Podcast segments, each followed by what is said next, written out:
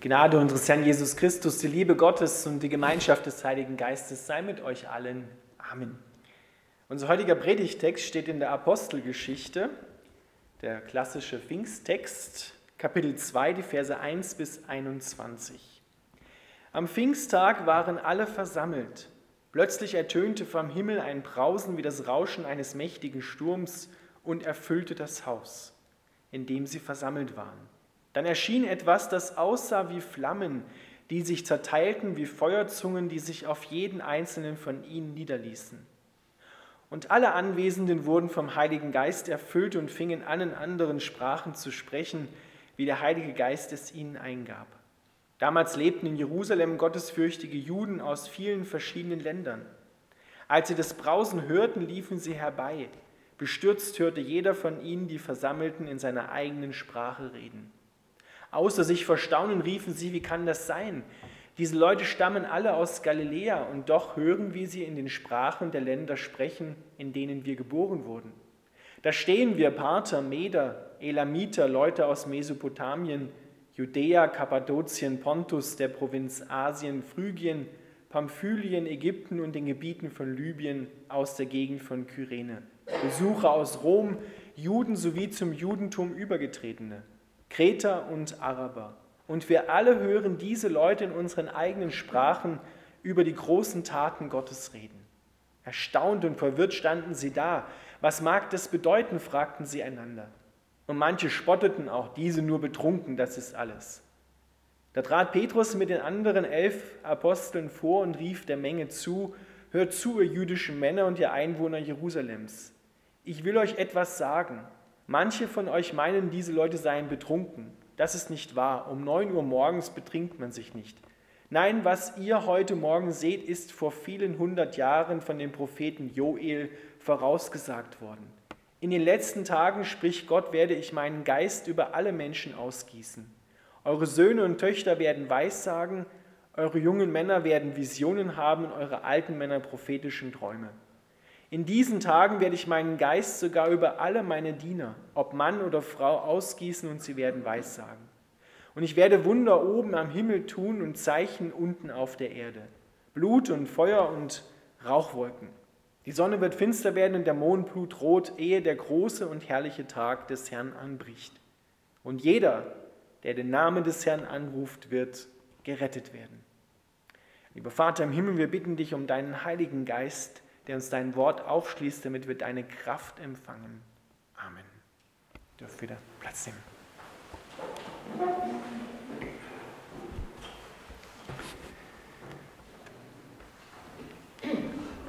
Ihr Lieben, wir feiern heute Pfingsten.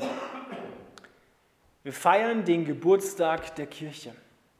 Weil damals, als Gott, der Heilige Geist, auf die Jünger herabkam, wurde die Braut Christi geboren eine neue Gemeinde, ein Gegenüber für Gott, wo er mit seiner leidenschaftlichen Liebe landen kann, wo er einen Ruheplatz hat.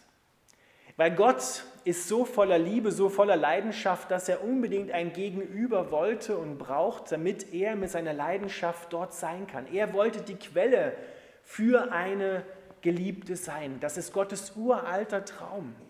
Wir sehen das ganz am Anfang der Bibel, ein Gleichnis dafür, als Gott Adam schafft und Adam hat kein Gegenüber.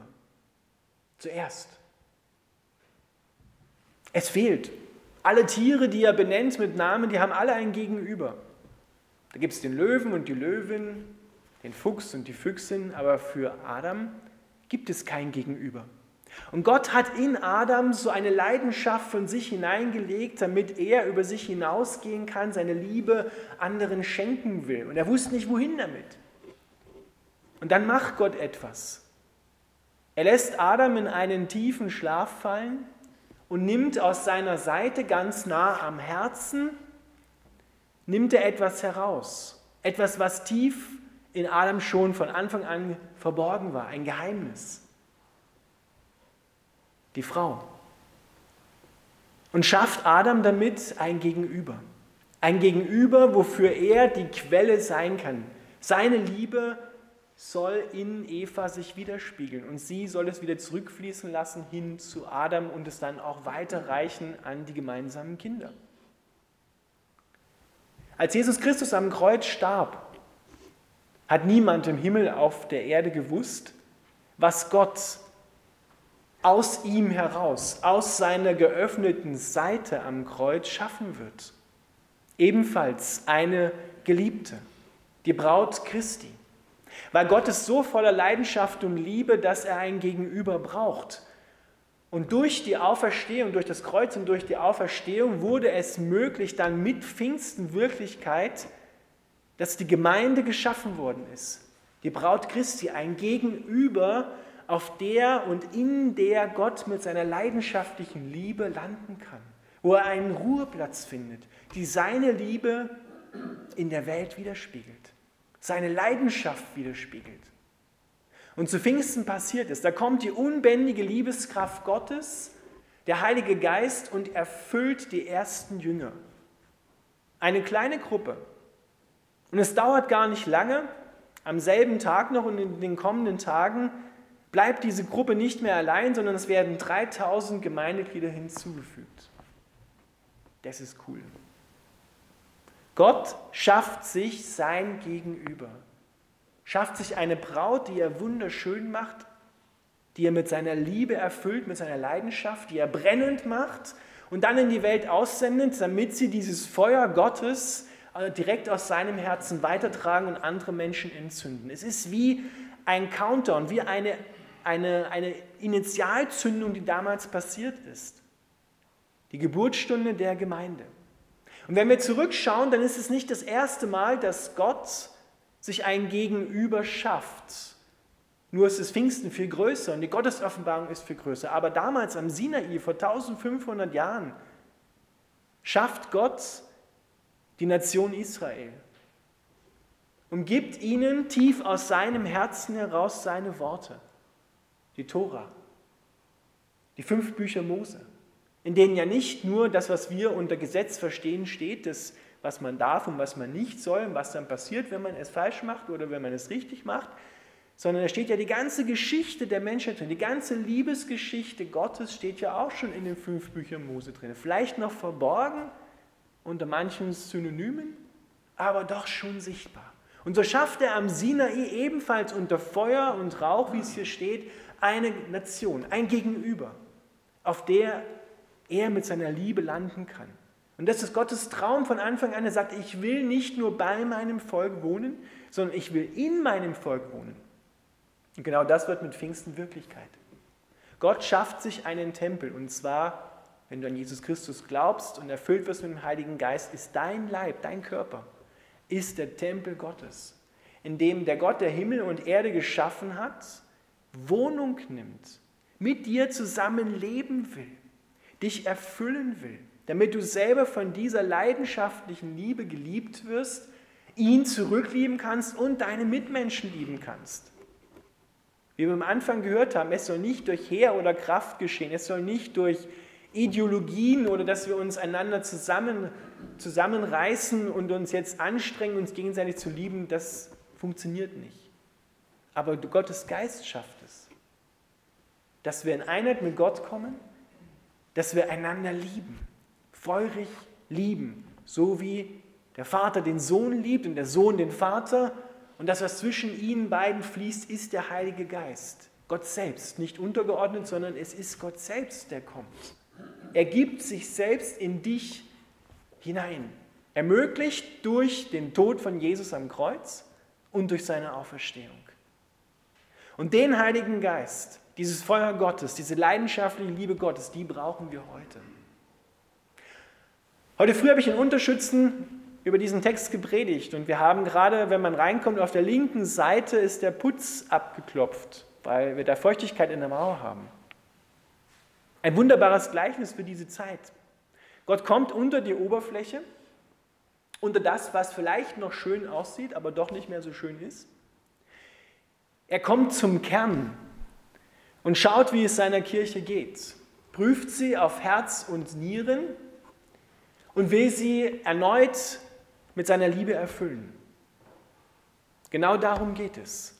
Dass wir Gott bitten, dass er uns wieder zum Kern, zu seinem Vaterherzen zurückführt, damit wir dort am Vaterherzen neu von seiner Liebe entzündet werden, feurig werden, leidenschaftlich werden und dann diese Leidenschaft hinaustragen. Viele Dinge sind in dieser Corona-Krise aufgebrochen. Menschen haben gemerkt, dass es vielerlei Ängste gibt und Furcht durch unterschiedliche Situationen, in die sie geraten können. Aber wir haben auch gemerkt, als die Gottesdienste geendet haben, als wir nicht mehr in unseren vier Wänden bleiben konnten oder durften, haben wir gemerkt, dass wir umdenken müssen.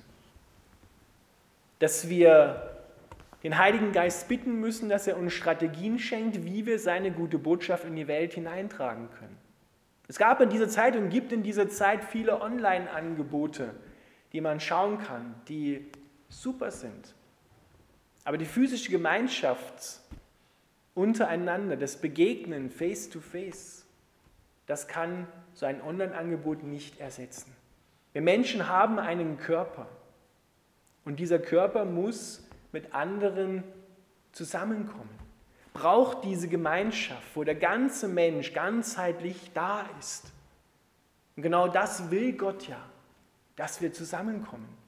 Aber das heißt auch, dass wir als Kirche, als Gemeinde umdenken müssen, hinausdenken müssen, von einer Komm-Struktur in eine G-Struktur gehen. Denn das ist ja der Auftrag Gottes. Geht hin in alle Welt und macht zu Jüngern alle Völker. Tauft sie im Namen des Vaters, des Sohnes und des Heiligen Geistes und lehret sie halten alles, was ich euch befohlen habe. Und siehe, ich bin bei euch alle Tage bis an der Weltende. Das ist der Auftrag. Und dieser Auftrag hat sich nicht geändert. Die Gesellschaft hat sich geändert. Wir brauchen neue Strategien. Aber es ist ein und derselbe Heilige Geist, den wir brauchen, der uns dort hineinleiten will. Und deshalb müssen wir umso mehr in diesen Zeiten bitten, dass der Heilige Geist uns neu erfüllt mit dieser leidenschaftlichen Liebe, die wir dann an andere Menschen weitergeben. Denn die Not das hat sich gerade in dieser Krise gezeigt, ist riesengroß. Die Menschen haben Sehnsucht nach Liebe, nach Geborgenheit, nach Gemeinschaft. Und es, es gibt eine Vielzahl und Unmengen von Ängsten, die jetzt vorher vielleicht unter der Oberfläche waren, aber jetzt durch diese Krise ans Tageslicht gefördert worden sind. Und darauf suchen die Menschen eine Antwort. Und wenn ich eins verstanden habe aus der Bibel, und du hoffentlich auch, dann ist die Antwort Jesus Christus.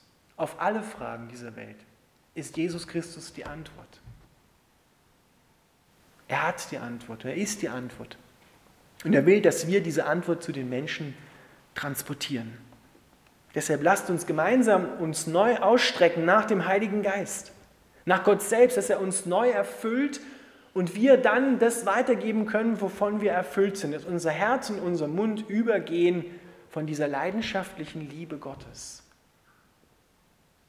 Damit erfüllt sich Gott seinen innersten Herzenswunsch. Ich will darauf antworten. Ich möchte die Erfüllung für diesen Herzenswunsch Gottes sein. Du auch?